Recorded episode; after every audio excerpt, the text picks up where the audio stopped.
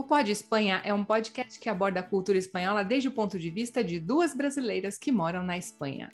E o nosso objetivo é levar fatos curiosos, interessantes e engraçados a partir da nossa vivência em outra cultura para as pessoas que têm interesse em saber mais como é a vida aqui na Espanha. Nós temos três quadros fixos: a curiosidade do dia, onde nós lançamos uma pergunta no começo e respondemos no final. E temos uma dica do dia que para quem está aprendendo espanhol, então pode ser uma dica de gramática, vocabulário ou até mesmo de pronúncia.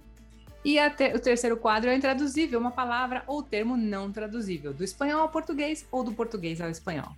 Acompanhe a gente nas principais plataformas de podcast e também no YouTube. Oi, gente, eu sou a Leurano. E eu sou a Cris Passino. E esse é o podcast Pode Espanha. E aí, pode ou não pode? Pode sim, Cris, pode tudo. Ah, peraí, peraí. Não pode uma coisa. Assunto baixo astral, né, Lê? Aí não pode. E por isso que a gente trouxe uma convidada que é super alto astral. Muito bem, então nós estamos começando o nosso episódio 2 da segunda temporada e o tema é a importância do inglês na Espanha. E a nossa convidada é a Bia, que depois ela vai falar sobre o nome dela. Oi, Bia! Oi! Muito bem. Nós temos Quais são os quadros de hoje, Lê? Bom, nós temos a curiosidade do dia e olha que interessante, você vai falar sobre o gerúndio. Pois é, gerúndio em castelhano. Eu e tô... a Lê trouxe a dica do dia com duas palavras que são a mesma palavra, só que o acento é diferente. Uma é cartel e a outra é cartel. e você trouxe um intraduzível, Cris? Qual é o intraduzível do dia? O intraduzível é cortar-se. Cortar-se. É para pensar, né? Sim, até o final do programa os ouvintes vão pensando em outras traduções para cortar-se. Exatamente. Te deixo com a Bia, então. Oi, Bia. Oi, meninas. Então, primeiro, eu gostaria de dizer que é um prazer estar aqui com vocês. Muito obrigada pelo convite. Obrigada a você por ter aceito participar do nosso programa. Então, meu nome é Beatriz Cor, eu sou gaúcha, de uma cidadezinha pequena do Brasil, chamada Lajeado. Sou descendente de alemães e a minha primeira língua, gente, não foi português. A minha primeira língua foi o alemão.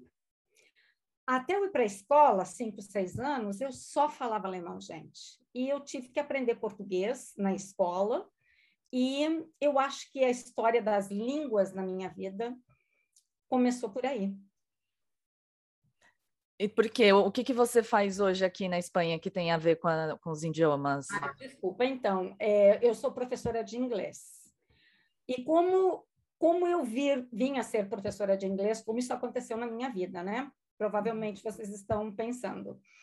Então, em 1988, morando no Brasil, morando em Porto Alegre, então, por uma questão de estudos e trabalho, uma amiga veio conversar, sugerindo por que, que a gente não vai para a Inglaterra, para Londres, ver o que, é que tem por lá. Aí eu comecei a pensar, sempre adorei história, geografia, sempre adorei viajar. Eu pensei, gente, que oportunidade, né? Não vou perder, não. E fomos, simplesmente fomos para Londres e foi assim, Londres foi uma porta gigante que abriu o mundo para mim, pelo menos. Eu viajei muitíssimo. Ah. Eu também morei um ano na Austrália. Uau! Morei, morei, um ano num kibbutz em Israel, quando você também precisa falar inglês para ser voluntário do kibbutz. E trabalhei em muitas coisas em Londres e aprendi inglês, obviamente, estudei muito lá também. 15 anos. 15 Era anos. isso que eu ia perguntar. Quanto tempo você ficou na Inglaterra? Na Inglaterra, 15 anos. Uau, bastante tempo. E quanto tempo faz que você dá aula de, de inglês? Então, em 2004, eu estava casada e o meu marido, o meu então marido, ele foi transferido para a Espanha a trabalho.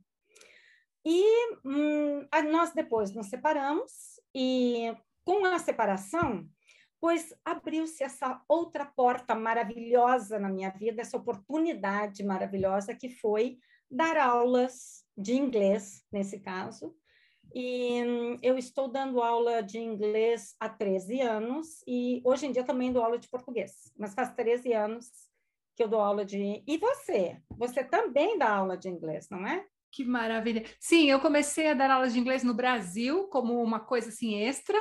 Eu vim para a Espanha, eu vim para a Europa, na verdade, para me profissionalizar queria ir para um país onde se fala inglês e melhorar o meu inglês, fiquei aqui na Espanha porque eu conheci meu companheiro. Então eu não fui, mas eu tinha essa história no coração que eu queria, queria, queria ensinar inglês. Então eu fiz um, tirei um certificado, né, que se chama CELTA, que eu sei que você também Ah, eu também. Uhum. Da Universidade de Cambridge, que nos habilita como professoras de inglês para adultos. Então eu comecei em 2010, faz 11 anos. Está é, fazendo 11 anos agora. Mas a minha pergunta é para você, Bia.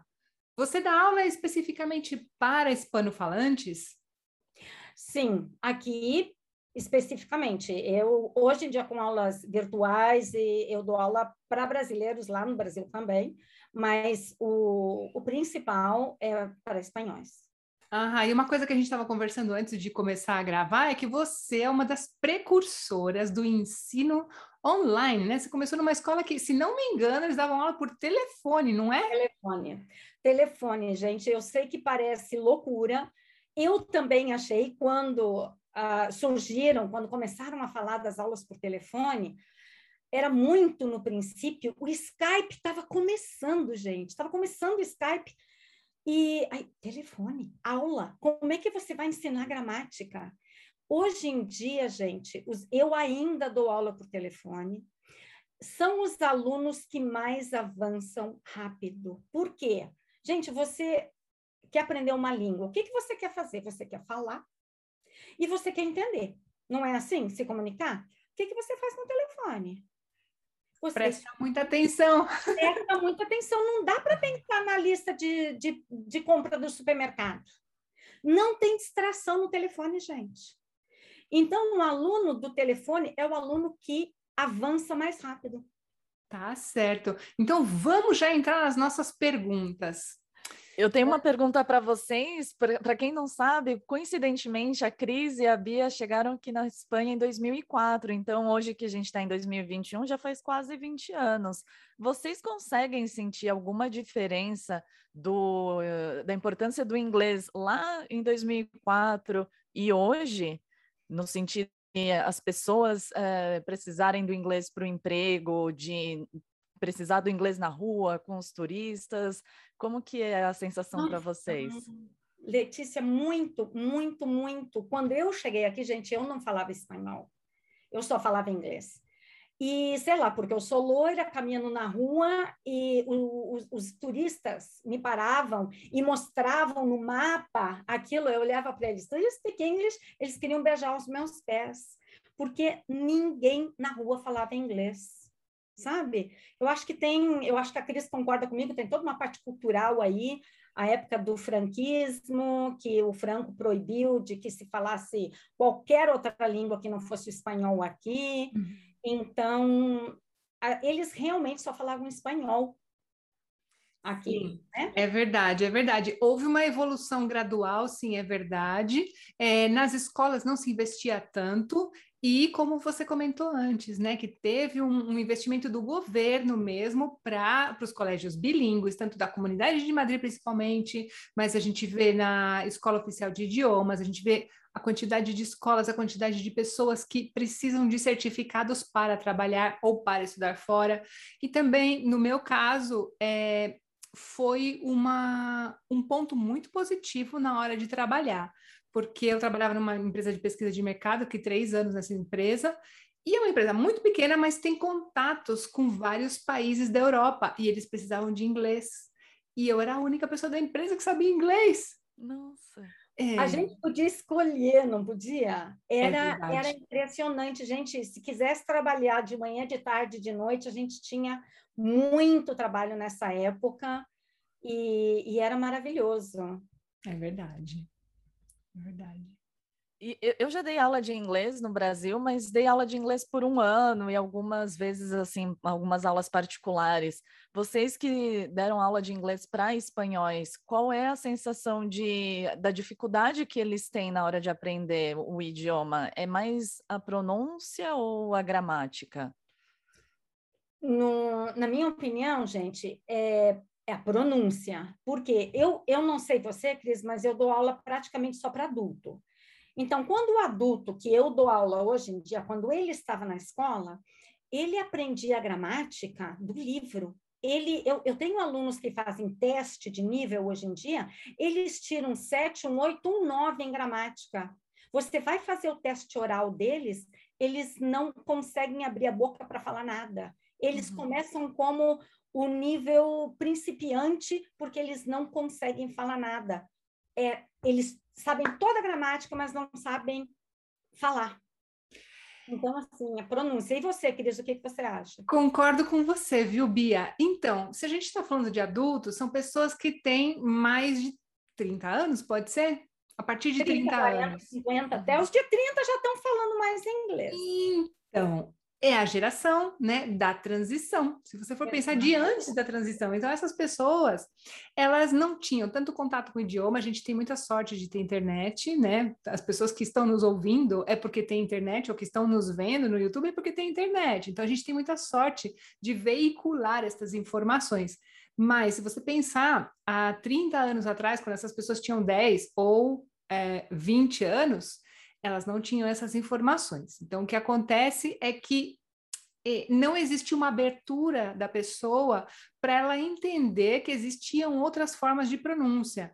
E o uhum. espanhol tem uma sorte, e ao mesmo tempo, o idioma né, espanhol tem uma sorte, e ao mesmo tempo tem um, um fator. Vamos, vamos dizer, a sorte é o seguinte: é o idioma mais fácil de pronunciar, porque o que está escrito só tem uma pronúncia. Então, a letra A só tem uma pronúncia. A letra E só tem uma pronúncia, a letra O só tem uma pronúncia, né? A gente já tem nasais, aberto, fechado e tal, inglês também. Uhum. Mas em espanhol ainda tem nasais, mas a gente deixa para lá. Tá. e aí, o que acontece? Quando a pessoa vai aprender o inglês, ela mesma se sente ridícula. Ela acha que ela está falando errado.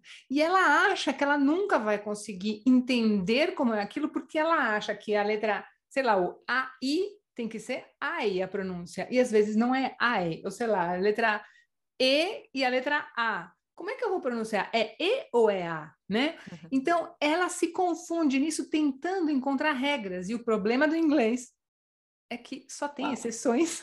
É verdade. Eu, eu, tenho uma história curiosa que é o meu sogro, ele fala que ele consegue entender as pessoas falando inglês quando elas não são nativas, quando elas falam como segundo idioma e aí falam mais pausado ou até fala é, errado, eh, né, teoricamente. Ele fala que é mais fácil de entender. E ele consegue ler artigos científicos, ele consegue entender livros, mas falar ele não fala. Entendo seu sogro, porque é, uma, é, é exatamente o exemplo do que a gente estava falando agora, ou seja, é o sofrimento né, da pessoa de querer encontrar a regra, e claro, um nativo, como um nativo vai falar? Quando a gente fala assim, ele tem olhos azuis, você fala assim em português? Você não fala, você fala, ele tem olhos azuis. Até a pessoa entender olhos azuis, que é olhos azuis, meu, você tem que estudar muito, você tem que aprender. Mas no espanhol também acontece muito isso, né, gente? Claro. Emendam todas as palavras uma nas outras. O inglês também não entende eles. Então, de línguas. Eu acho que é interessante que o, o nativo, né, o hispano-falante, entenda que isso acontece em todos os idiomas para é. perder esse medo de falar e dizer assim, ah, eu estou falando errado, ou eu não tenho sotaque tem uma característica do espanhol, tá? Não do latino-americano, porque eu já dei inglês para latino-americano, é muito mais fácil. Mas o espanhol, ele fala assim: eu quero um professor nativo. Aí o professor nativo começa a falar coisas, ele não entende, ele acha que ele não está aprendendo, e ele se sente feliz com isso. Eu não entendo. Não entendo. Já viveu isso, Bia? Não, não, dessa maneira não. Ele fica feliz que ele não está aprendendo, não. É, porque ele fala, nossa, eu nunca vou aprender. Tranquilo, vamos lá, vamos fazer um trabalho de inteligência emocional aí para você ver que você vai conseguir. Mas eu não sei, me dá uma sensação dessa, dessa história de autoflagelo, sabe? Olha, eu tô aqui. Vamos ver se algum espanhol vai me dizer alguma coisa. E por falar na pronúncia dos espanhóis, quando eles falam em inglês, tem muitas palavras aqui em inglês, mas que eles usam no dia a dia com a pronúncia espanholizada, né? Não é Wi-Fi, é Wi-Fi. É Wi-Fi. É, o, o nosso que a gente fala nerd é o freak, é, agora que é muito comum o, o paddle, né? Que é, eu, eu, acho que é, é como se fosse um, um, jogo de tênis, que agora é muito comum aqui, que eles falam paddle, e uma vez eu tentei falar paddle e ninguém entendeu o que, que eu estava falando. É, o Google, é, Google, selfie, gofre. Gofre eu não entendi o que, que era, é, né? Que é o, o waffle. Ah, é verdade! Porque é o W eles pronunciam com o G, né? O, igual whisky, né? Whisky, guau. Então, mas... o gofre, né? O, gro... o gofre não é uma tradução, então, será? Eles não usam a mesma palavra? Eu pensei que é a mesma palavra só da maneira deles falarem, como whisky. Eu acho que eles usam a mesma palavra, pronunciam do jeito deles. Que engraçado, a gente está cheio de perguntas aqui, né? Se alguém souber a é. resposta, por favor, escreve para a gente. Isso, isso, vou falar. E, gente, o que, que vocês acham do, da história do, do Spanglish? né? Que é o meter, estamos falando em, em espanhol e mete uma palavra em inglês no meio. Ou está falando em inglês e coloca uma palavra em espanhol no meio. Tem as duas também, né? Eu vou dar minha opinião. Eu acho que é muito legítimo o Spanglish, né? Que na verdade isso acontece na América Latina, né? Ou em Miami, e nos Estados Unidos, Porto Rico, exatamente é, é muito legítimo, porque é uma coisa que é uma mistura de culturas e que eles entendem. Eu já ouvi Spanglish e eu acho divertidíssimo, porque você tem que estar super atento. Se você não entende espanhol, um brasileiro, se não tem noção de espanhol, não vai entender nada. Você acha, se você tem noção de inglês, mas não sabe espanhol, complicado. Eu acho legítimo, não sei, uma manifestação, me parece uma, uma manifestação cultural e uma forma de ver que o idioma é uma, é uma coisa viva. O que, que vocês acham? É, Cris, em Londres se fala bastante também. Eu acabei de passar duas semanas lá agora e é, eu tenho amigos espanhóis morando lá também e, e, rola muito. E eu, por exemplo, aqui convivo muito com americanos, é, britânicos e tudo. E como a gente sabe que a gente fala as duas línguas, gente, quando tiver uma palavra que em português ou espanhol ou inglês é, é grande e tem a outra versão pequenininha, por exemplo, there were no citas for me. Sabe? Uhum. Em vez de dizer appointment, que é uma palavra grande, appointment, a gente imediatamente coloca a palavra pequenininha em espanhol. Ou o contrário, estamos falando espanhol. Eu, por exemplo, gente, olha em português, dizer assim, com certeza. Gente, que chato. Sure, é tão mais fácil. Então, aqui no meu, no mundo que eu vivo, rola muito. Eu que acho legal. muito interessante que, na, tanto no Brasil como aqui, a gente costuma colocar algumas palavras em inglês para parecer mais cool.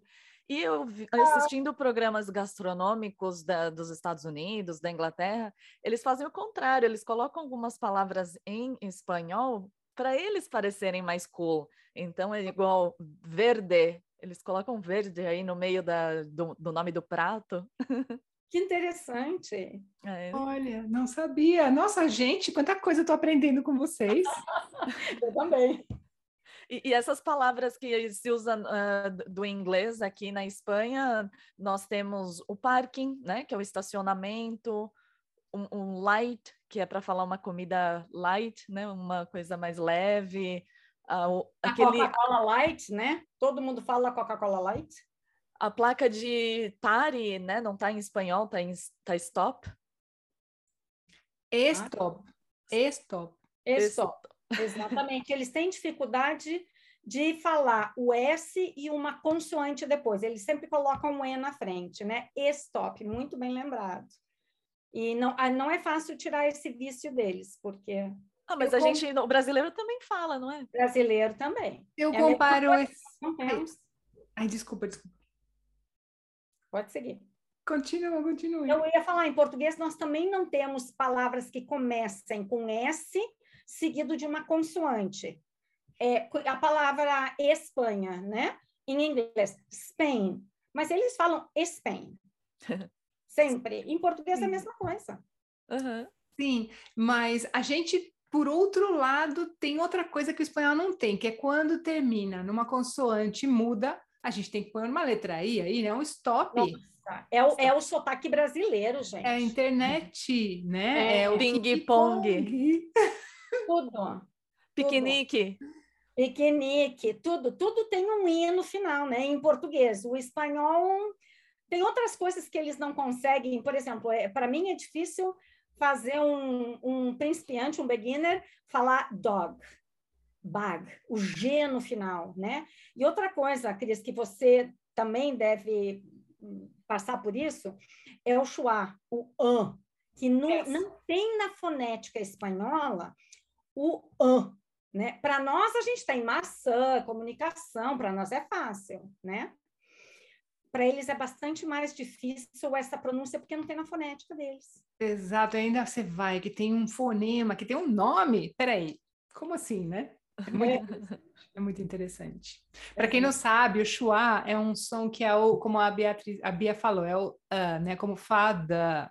Em vez de falar fader, né? A gente não fala nem fader, nem fada, a gente fala fada, né? Esse, esse a é o som que se chama É. schwa. É, o schwa. Pois tem nome para todas as fonéticas deles, né? Nós não temos. E seguindo a nossa pauta, eu também tinha pensado em expressões que são traduzidas do, do inglês para o espanhol, mas que a gente não tem para o português. Então, por exemplo, to be around the corner, que é estar à la vuelta de la esquina, eu, na verdade, não sei nem qual que veio primeiro, né? A tradução de quem traduziu para qual que seria, né, que uma data está chegando, eh, tá- está próximo, né? Então, my, meu, mi cumpleaños está à la vuelta de la esquina. Em português, se você traduzir isso literalmente, ninguém vai entender, né?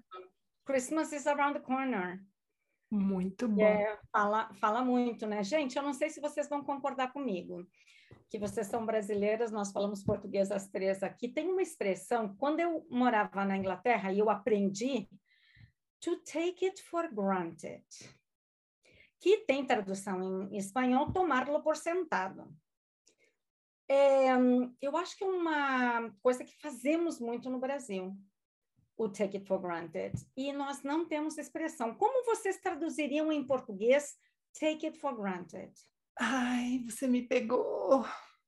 Não Porque tem duas, né? Tem, tem duas, é, até o tomá-lo por sentado. Por exemplo, eu, eu para explicar, eu vou dar exemplos, que fica mais fácil, né? Aqui na Espanha, gente, aqui na Espanha, em Madrid, não chove nunca, quer dizer, um inglês vai vir passar férias na Espanha, ele não vai trazer o guarda-chuva na, na mala, porque ele take the weather for granted. Ele toma por sentado que não vai chover aqui.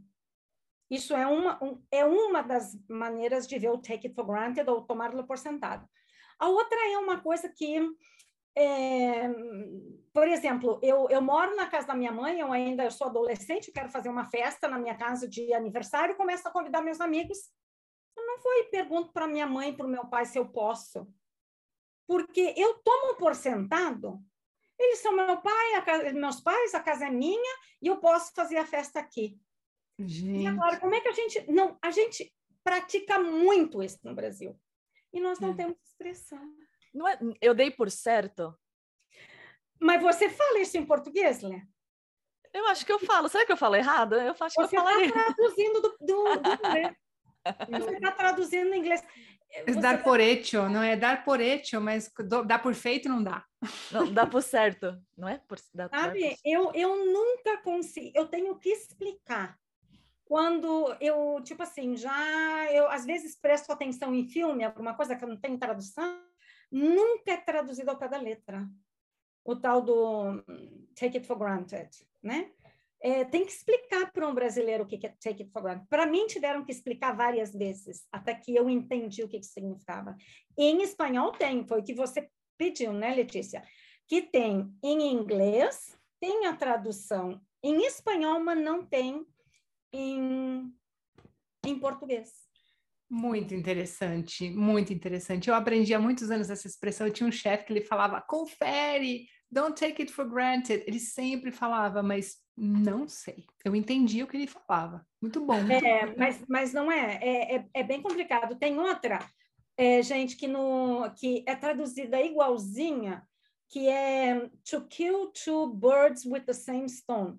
E em espanhol, matar dois pajaritos com a mesma pedra. Em português a gente fala do coelho, né? Matar é. dois coelhos com uma cajadada só, não é isso? A gente é um pouco mais violento, né? Tem, só que o animal é diferente. É muito mais violento matar com uma cajadada do que com uma. Com um tiro, aqui você mata dois pájaros de um tiro. É um tiro só. Isso. O animal em espanhol é o mesmo que o animal em inglês, né? É isso aí, ok. E com relação ao vocabulário geral, a gente anotou umas palavrinhas aqui que às vezes a gente vê que tem uma certa ou resistência ou talvez uma certa dificuldade na hora de pronunciar, né? Por exemplo, briefing. Eu vou falar em português, tá? Briefing, workshop, cupcake. Tá falando português? Eu tô falando em português. Português. workshop. Business. Business é mais difícil para o brasileiro, eu acho, né? Tem muita gente que ainda fala business. É verdade. Muita gente. Como muita fala gente. em português? O business? Business. Tem gente que fala business. Tá certo. Tem é engraçado o donut, né? Que no Brasil fala donut, mas é donut. Uf, o é. donut é uma confusão. Então, aqui é o cupcake, mas temos Magdalenas, né? Todo mundo defende as Magdalenas. Mas o cupcake tem que ter o enfeitinho em cima. As Madalenas também tem? Não. Ah. Magdalena. Mas eles adotaram como a mesma coisa. Exato. É. Mas tem muita gente aqui falando cupcake agora também, né, gente? Eu vejo. Então, mas para dizer cupcake. É. Né? é. que mais? Você tinha falado do Theo? É, é, a sigla né, do CEO, aqui fala CEO. E no Brasil, eu acho que a gente usa sigla igual também, não tem uma tradução do, do, do cargo esse, né? Presidente, né? No Brasil é, é o presidente, mas na verdade em inglês não é. Né, que tem o presidente e tem o CEO. Aqui, delegado, como conselheiro delegado, é, quando eu cheguei aqui, por sinal, o meu ex-marido, ele era CEO da empresa. E quando ele chegou aqui, ele explicou para mim que a versão espanhol era conselheiro delegado. Uhum. Tem o presidente na hierarquia, depois o conselheiro delegado. E, mas hoje em dia, eu não escuto mais a palavra conselheiro delegado, eu escuto CEO. Sim, mas é assim, se for uma, uma empresa, por exemplo, a Bengoa, Iberdrola, Telefônica, eles vão ser seu. Aí eles vão ser Sim, seu. Aí eles já passaram. Eu acho que. Culpa, empresa... conselheiro delegado, falei errado. Eles vão ah. falar em espanhol porque a empresa é espanhola. Ah, assim. Ok. É que mais? Você tinha falado feedback? Pois, na mídia, desculpa.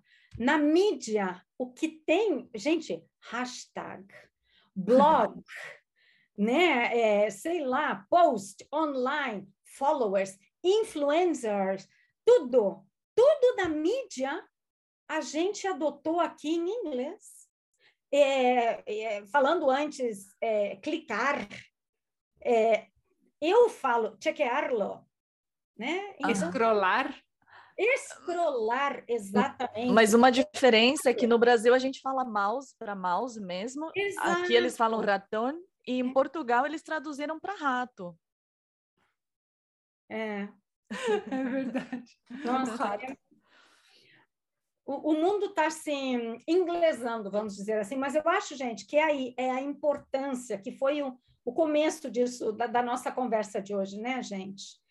O, da importância que o inglês tomou aqui na Espanha. Uhum. E, e aí, olha, na mídia a gente já vê isso sabe? Que hum, no próprio inglês, gente, por exemplo, antigamente friend era só um substantivo. Hoje em dia, to be friend virou é, verbo em inglês também. Uhum. Que interessante. Sabe? Então, assim, a língua está sempre mudando também. Fugindo um pouco da Espanha, no Japão mesmo tem muita influência do inglês. Tanto que, por exemplo, os meus avós que foram para o Brasil há mais de 100 anos, né, o, o, já não se usa mais aquele idioma que eles levaram para o Brasil. Então, porque tem muita influência do inglês. Então, por exemplo, elevador, é, erebeta, né, de, que vem de elevator. Como eles não têm o V e nem o, o E, o, o, é, o V, é, então eles falam erebeta. Ah, Hambago de hamburger, uh, gyaro de girl, também tem influência do inglês lá no Japão.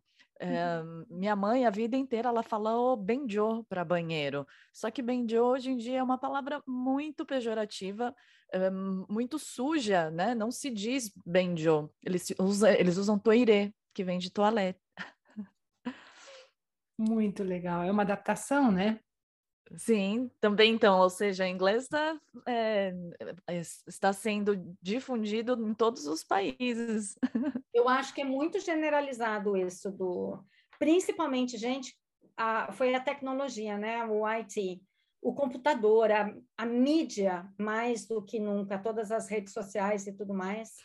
É, por exemplo, gente, uma coisa falando do inglês agora, a Cris, espero que concorde comigo, por exemplo, a, a história da, da, diferença das palavras de inglês que tem nos Estados Unidos e na Inglaterra, né? Tem muita palavra, truck, lorry, nossa, uma lista Lift. Gente, isso vai terminar um dia, não vai ter mais isso, sabe? Com, com, com... Hoje em dia se fala, o mundo inteiro fala entre todo mundo. Exato. Cada vez mais o inglês vai ser. Hoje em dia tem todas essas palavras que a gente está falando aqui é, em muito pouco tempo, gente. E cada vez mais, cada vez mais palavras vão ser adotadas. E eu acho que um dia eles tentaram inventar o Esperanto, né? Para ser uma língua universal, eu acho que não vai ter outra que vai ser o inglês. Sim, eu acho que o inglês ainda vai, ainda vai continuar durante muito, muito tempo. Eu acho que aqui na Espanha eles finalmente acordaram para isso, gente. Porque, olha, que a gente falou antes, a crise eu, né, sobre os colégios bilíngues. Hoje em dia, a gente, eu tenho duas crianças de alunos e dois adolescentes. A diferença do inglês deles é gritante. É, Cris, a história do phrasal verbs, a, a Lê também, né? Phrasal verbs. Nenhum adulto gosta de phrasal verbs, eles odeiam phrasal verbs. Por quê? Quando eles estavam estudando inglês, não, não tinha nos livros phrasal verbs. Agora, as crianças, é uma coisa normal, ninguém dá nem, nem nome para isso mais.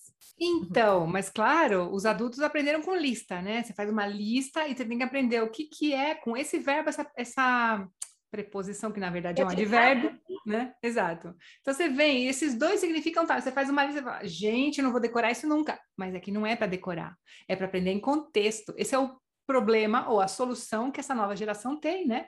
Exatamente, sabe? Então, assim, é, no trabalho mesmo, gente, eu tenho histórias assim incríveis. Tanto tempo dando aula para eles, de alunos que subiram, ganharam promoções assim rapidamente porque eles o, o, nível de inglês deles avançou. É, nossa, histórias assim incríveis. Olha, então a gente já vai fazer a pergunta que a gente ia fazer. Já vamos, vamos enganchar na pergunta Laura. Se você conhece alguma pessoa que já perdeu alguma oportunidade de trabalho por não ter inglês, ou ao contrário, né, que conseguiu um trabalho ou até ser promovido porque inglês, ela tinha inglês e esse era o diferencial dela. Eu Gente, sou um exemplo vivo. Exatamente. Conta para nós, Lê. Nós temos aqui. A Lê, conta para nós. Depois eu falo mais alguma coisa. Bom, eu trabalho fazendo reservas de hotéis em inglês, espanhol e português. E no ano passado, quando começou a pandemia, eu não entrei no ERT, não me puseram no ERT, né, que é ficar afastado do trabalho, exatamente por ter inglês, para continuar dando suporte de atenção ao cliente, é, respondendo e-mails.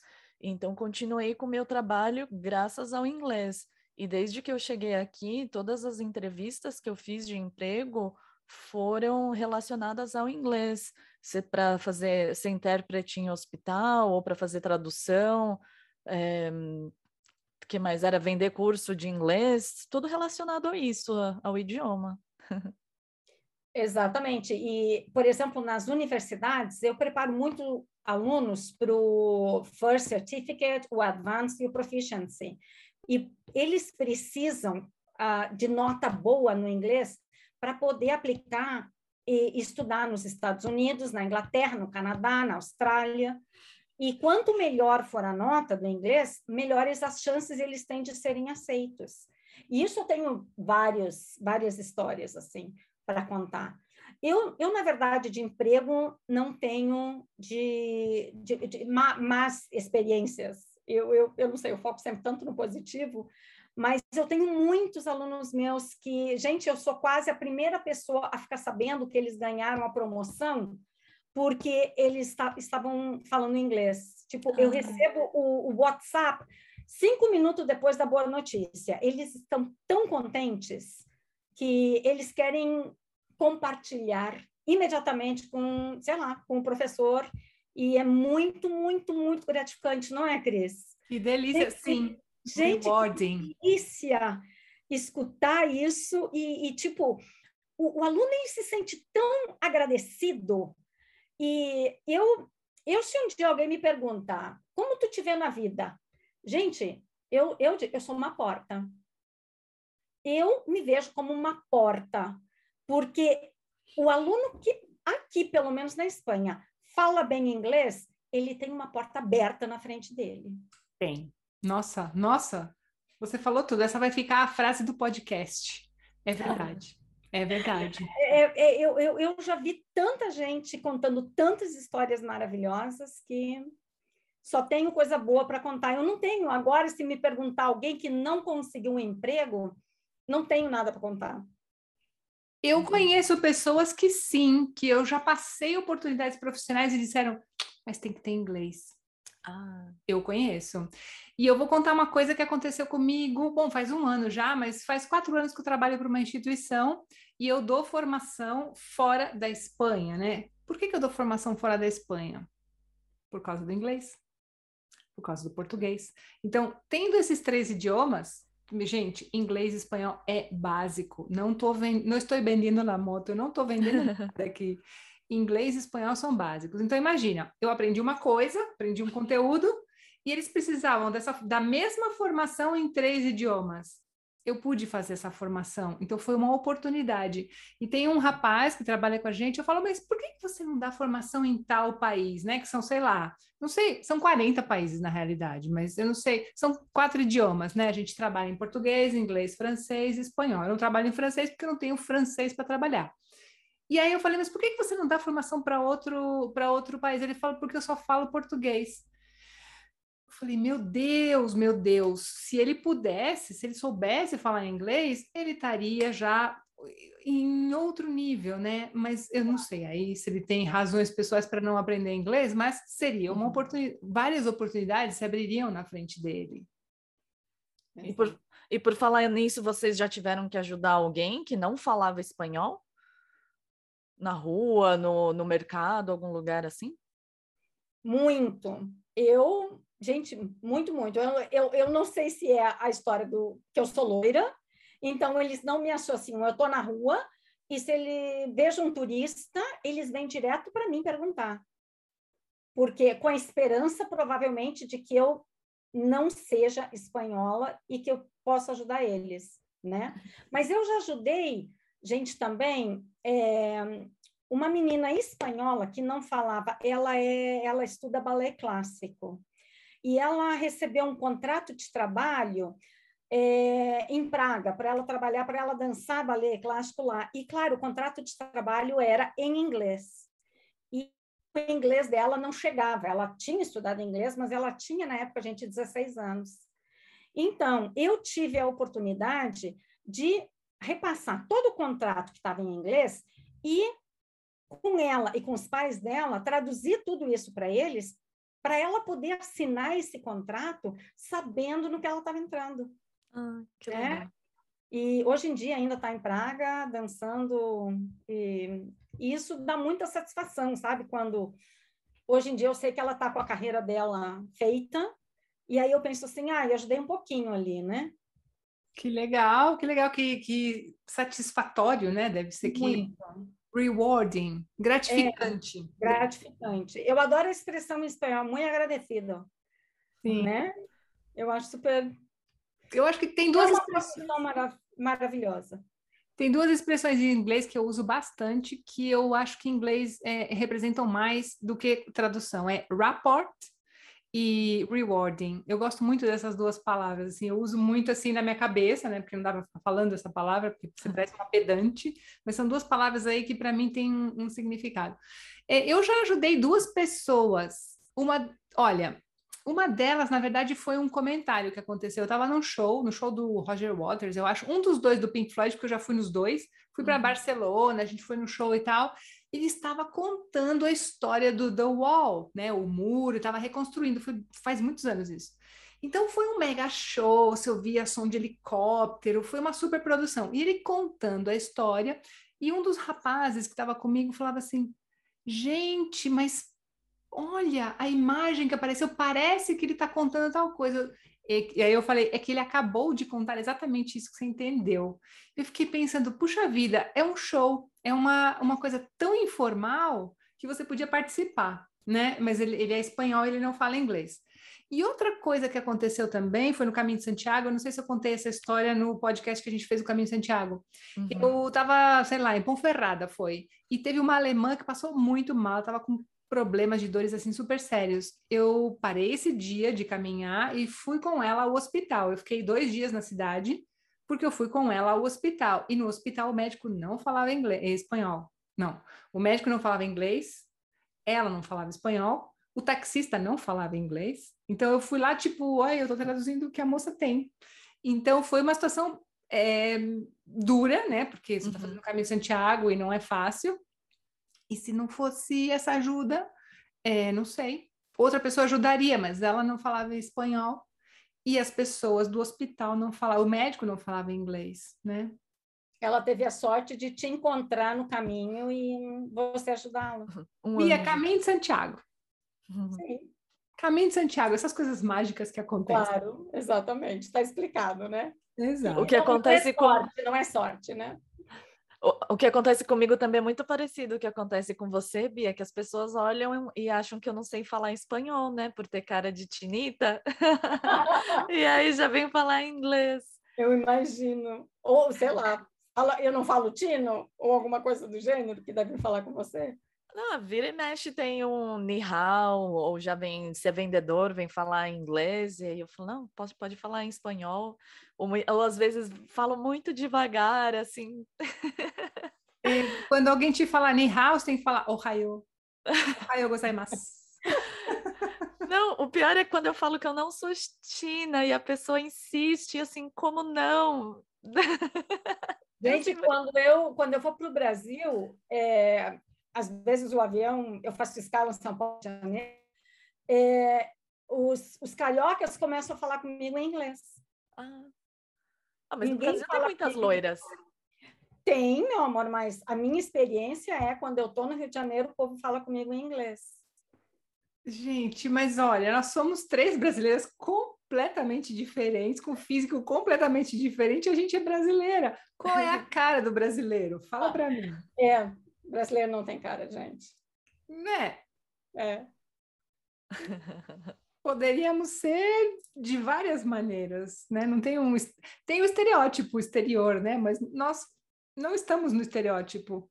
Não, não. Eu, eu certamente nenhuma de nós três é estereótipo. Não. De brasileira. Olha, posso contar uma história engraçada que aconteceu comigo? Como? Uma vez eu entrei no metrô, né? Já no trem. E tinha duas coreanas com um ocidental próximo, e ele estava olhando assim muito estranho, ele não parava de encarar, estava uma sensação muito estranha, sabe? E aí eu entrei, fiquei olhando aquela situação, nossa, será que esse cara tá tentando alguma coisa?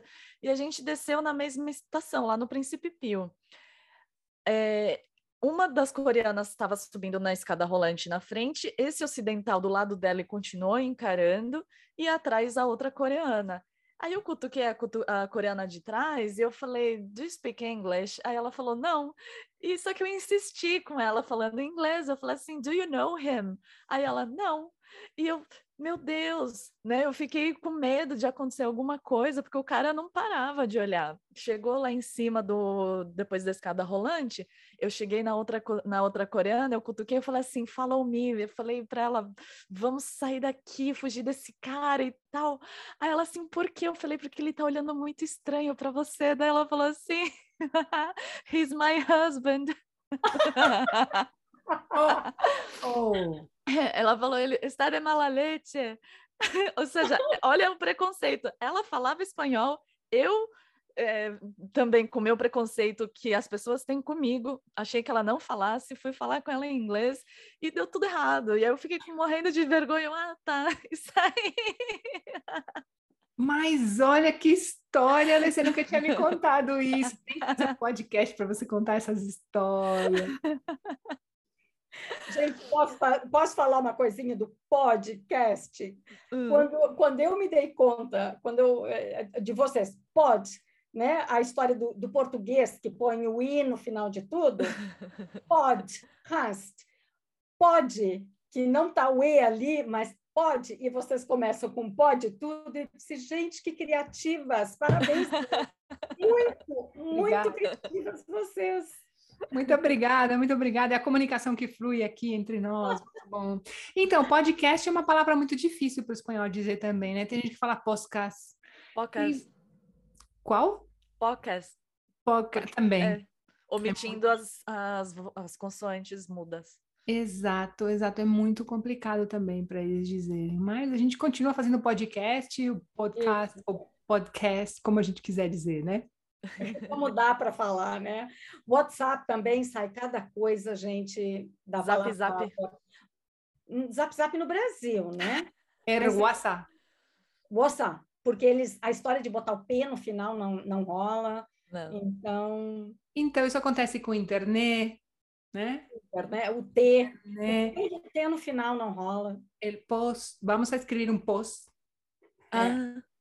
Não é post. O, post. É post. Para você, como eles adotaram, já apesar de estarem pronunciando de maneira hum, equivocada, errada, eles adotaram a palavra e não querem saber se não estão pronunciando bem. É, a palavra é post, eu falo post e já está. Ah, mas eu gostaria de fazer uma observação sobre isso. Então, a palavra se pronuncia assim em inglês, né? Então você fala é, post. Beleza, você fala internet. Tá bom. O brasileiro fala internet. Uhum. O espanhol fala internet. Então, na verdade, nenhum de nós fala do jeito que o nativo fala. Uhum. Então, o que eu, eu acho que é importante a gente saber que aqui na Espanha, não o hispano-falante, aqui na Espanha, a pronúncia é diferente. Então, uhum. por exemplo, outro dia morreu, faleceu o Charlie Watts, baterista do. Baterista do eu não sei. Rolling Stones. Então, Rolling Stones. A, aqui eles falam de lo Rolling. Uh. Então, se você não entender que eles estão falando da banda Rolling Stones, esquece. Então, essas coisas que eu acho que é importante a gente saber para não chegar aqui e falar assim, Haha, eles falam Wi-Fi. Gente, eles falam Wi-Fi. E quando você chega aqui, não uhum. peça Wi-Fi, porque ninguém vai te entender. Né? Uhum. Para ter essa, essa adaptação também, para a gente abrir um pouco as nossas orelhas, os nossos, a nossa percepção e falar assim: ah, tal pessoa quer dizer tá, essa coisa. Porque senão a gente vai sofrer um pouquinho na hora de entender, não é? Ou, ou, talvez pode soar pedante, né? Igual você tinha falado uma vez, Cris, porque no Brasil tem um, um, uma boate que se chama Villa Country. Se você Nossa. falar, eu vou no Villa Country, você vai parecer uma idiota falando assim, né? De nossa, tô, tô me aparecendo. Então você se adapta e fala, vou no Villa Country. É, aqui no, nos hotéis tem uma categoria de quarto que se chama Red Level. Se eu falar assim com espanhol, então eu falo igual eles, eu falo Red Level. Red Level, sim, sim. Red Level. Mas, gente, falando nisso da pronúncia, o que, que vocês acham de uma coisa? Outro dia eu fiquei impressionada, eu estava assistindo o National Geographic em inglês, E eles não falavam da Amazon River ou the Amazon. Eles falavam de Amazônia. Como nós falamos em português, eu bati palma, gente. Ah, é? E nós temos que pronunciar Wi-Fi e Westfield e London e seja lá o quê, por que, que eles não têm que pronunciar Amazônia, como é em português? É, é que Amazônia é região, né? E Amazon é o river, né? Não, mas é o rio, o rio. Amazon, the Amazon River e Amazônia como é, que é, o nome é do rio? como é que é o nome do rio em português? O rio Amazonas. Amazonas. Pois é, na National Geographic eles estavam falando os dois nomes, a Amazônia e o rio Amazonas, como nós como é o nome, gente. Entendi. E nós temos que pronunciar os nomes deles. A Harrods, a loja, é, Empire State Building, se nós temos que pronunciar os nomes deles, com licença, eles também têm que pronunciar os nossos nomes do jeito que nós pronunciamos, vocês não acham? Nossa, isso é uma eu conversa. Espera que eu vou abrir uma cerveja. Polêmica. Vou abrir uma Olha, cerveja. Olha, eu quando eu me apresento né, na, no trabalho, a gente tem que falar welcome to tanana, e eu falo this is Leticia, eu falo do jeito que eles falam o meu nome. Porque se eu falar Letícia, hum, vai. E, e, aí quem escuta do meu lado e não, não, e não sabe falar inglês ou tal, fica me zoando depois, falando, ah, Letícia, Letícia, mas eles me chamam assim. E existe Letícia, é, só que escrito com, com, SH nos Estados Unidos. E quando eu atendo em espanhol, eu falo, mi nombre es Letícia. eu, me, eu adapto o meu nome, dependendo da, da, do idioma que eu atendo.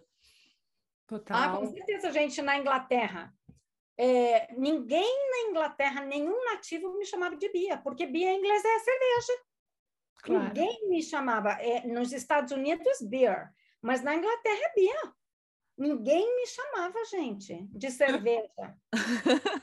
ou era o meu nome completo, Beatriz, ou B só a primeira letra. Uhum. Aqui não, aqui tem B, então eu deixo eles me chamar é. de B sem problema nenhum. Você não tem conflito de personalidade, não? Não. eu sei quem eu sou. Não que eles quiserem me dar. Tô brincando, tô brincando. Eu sei, eu sei, meu amor. Gente, eu acho que essa história merece uma cerveja. Eu acho que um dia a gente tem que combinar uma cerveja para continuar essa história, porque isso aqui vai longe, longe. E a é gente verdade. já tem, tem que ir para os quadros, senão nosso podcast vai virar um. É. Vocês têm, vocês têm coisa para ensinar agora, né? Nós temos os quadros, exatamente, senão a gente vai fazer aqui um, um cap capítulos né, do, do podcast.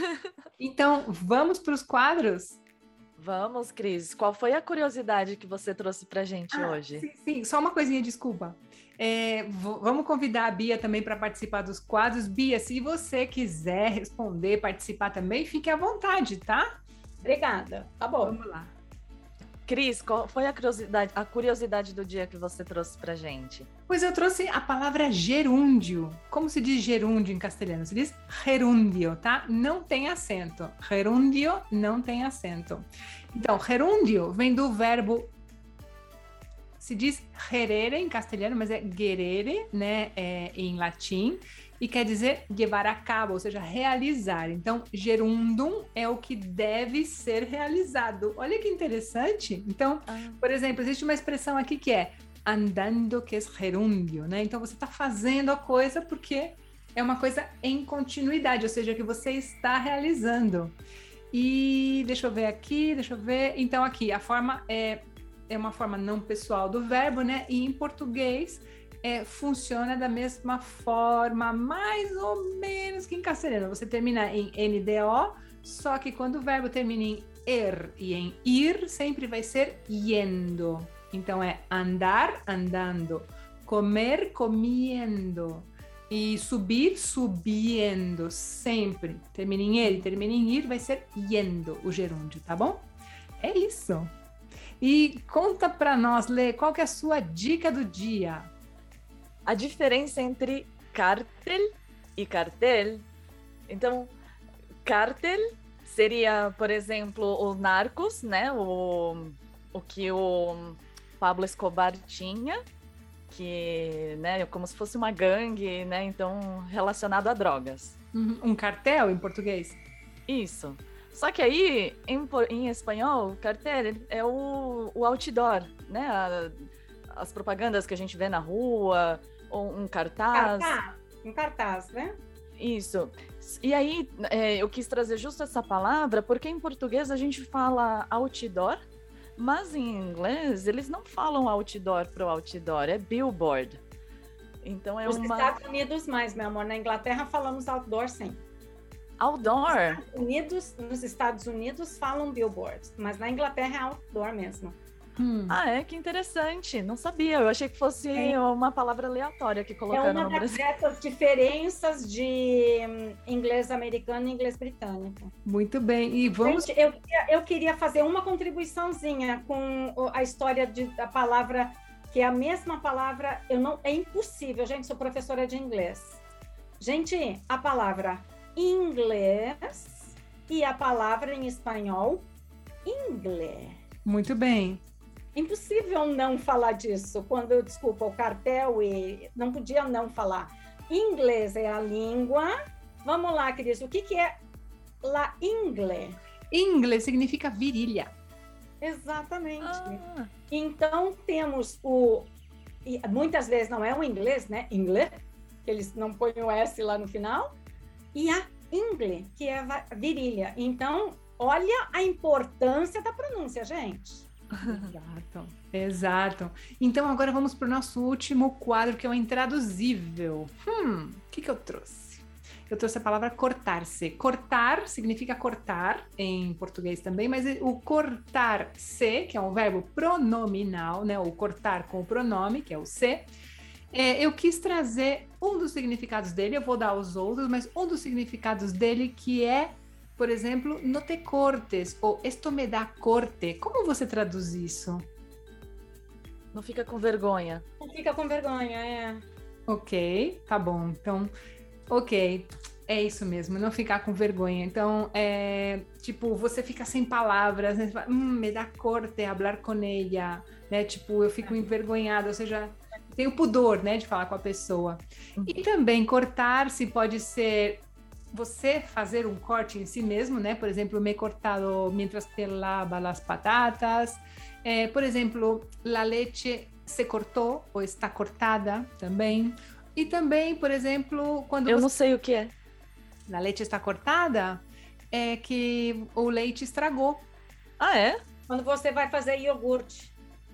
Ah, ou... que fica é, é. gruminho, como. É... Exatamente. Então ela corta em é. partes diferentes, por isso está cortada. Ah, tá. E isso é. acontece também com outra coisa, com a bechamel, né? Acho que fala bechamel em português. Ou, ou natilha, por exemplo, né? Que você, ou mingau, né? Que você mistura e ela perde aquela consistência e ela, ela se corta. Então, cuidado para que não se corte a bechamel, porque ela fica separada Esqueci a palavra. Tem uma palavra em português para isso, que é para não ficar coalhada, não é? Para não coalhar. Coalhar, ah. muito bem, muito bem. A leite se cortou, ou seja, leite, o leite está coalhado. Isso aí. Eu já estou falando portunhol, gente. Mas também a gente pode pedir um, um café cortado, que é só um café com um pouquinhozinho de leite. Né? Ai, muito bem, um café com pingo de leite, é isso aí. É isso aí. Ah, não, o verbo cortar acho que daria um podcast inteiro né? É verdade. Os cortados. muito bem, muito bem. Então, gente, vamos terminando por aqui. Bia, muito obrigada pela sua participação, pela sua contribuição. Tiver mais coisas, a gente toma um café, uma cerveja, ou senão a gente faz outra edição. Vamos que vamos. Obrigada a vocês, meninas. Foi maravilhoso participar. Aprendi muito e para mim é o que conta. Muito bem, muito bem. É, então vamos nos despedindo. Já sabem, Lê, como que o pessoal encontra com a gente? Encontra a gente ou conversa com a gente? Através do Instagram, pode Espanha, POD, Espanha com NH mesmo. Pode mandar um e-mail para podespanha.gmail.com. Estamos em todas as principais plataformas de podcast, Spotify, eh, Spotify Google, uh, Google Podcast e no YouTube. Muito bem, muito bem. Então a gente se vê no próximo episódio. Bia, obrigada. Espera que eu vou colocar a tela aqui para todo mundo. Agora estamos nós três. Até a próxima. Tchauzinho, gente. Obrigada, meninas. Obrigada, Bia. Um beijo. Até. Beijo. Tchauzinho.